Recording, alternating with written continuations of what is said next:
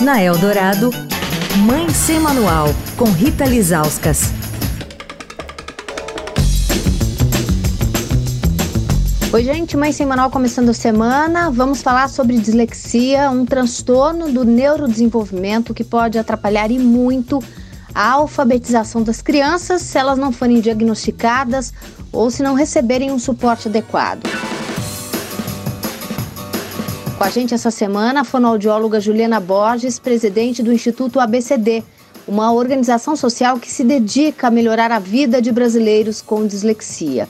Vamos do começo, Juliana. O que, que é a dislexia e por que falar sobre ela para os pais é tão importante? A dislexia ela é considerada um transtorno do neurodesenvolvimento isso quer dizer que a pessoa que tem dislexia nasce com a dislexia. É um funcionamento cerebral diferente para processar informações de linguagem.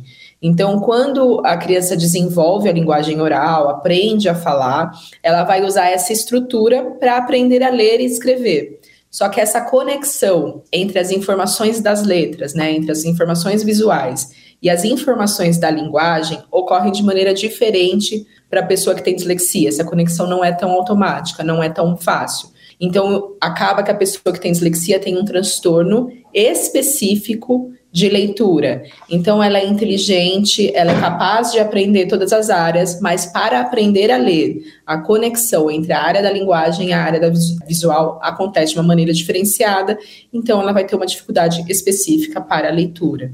Quando a gente pensa em características, né, a grande dificuldade é na, no processo de alfabetização. É durante a alfabetização, os anos iniciais escolares, que a gente identifica as dificuldades para reconhecer letras, para conseguir ler palavras, mesmo palavras mais frequentes, para aprender o alfabeto para perceber que tem algumas palavras que começam com o mesmo som, então que abacaxi, a abelha começam com o som de A, né, que são informações que vêm antes do processo de alfabetização, né, habilidades que se desenvolvem antes e são fundamentais para a alfabetização. Então esses são os primeiros sinais da dislexia. Quer falar com a coluna? Escreve para mãe sem manual, arroba estadão.com. Rita Lisauskas para a Rádio Eldorado, a rádio dos melhores ouvintes. Você ouviu Mãe Sem Manual, com Rita Lizauskas.